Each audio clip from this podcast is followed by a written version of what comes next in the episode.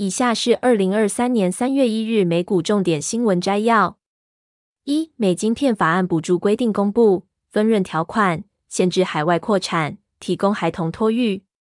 美国商务部将在六月底开始晶片法案当中三百九十亿美元的晶片制造补助方案申请，相关规定在周二二十八日公布。根据拜登政府，企业将需与政府分享超额利润，提供员工子女托育计划。且需同意受到中国产能扩张的限制。二美掐华为后路四 G 晶片恐遭断货。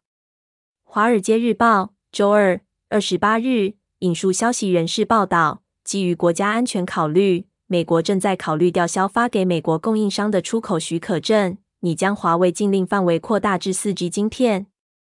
三 Fed 二月会议前，两的区联准银行理事会表决不升息。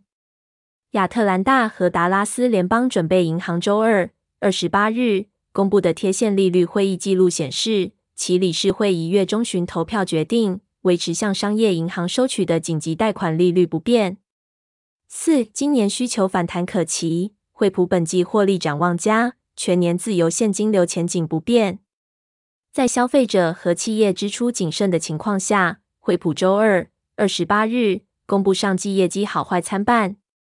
即使个人电脑 PC 需求下滑，其 Q 二获利前景仍佳，并维持全年自由现金流预测不变，表明公司看好需求在今年反弹。五，特斯拉在墨西哥建厂计划获批准，投资人日可能公布细节。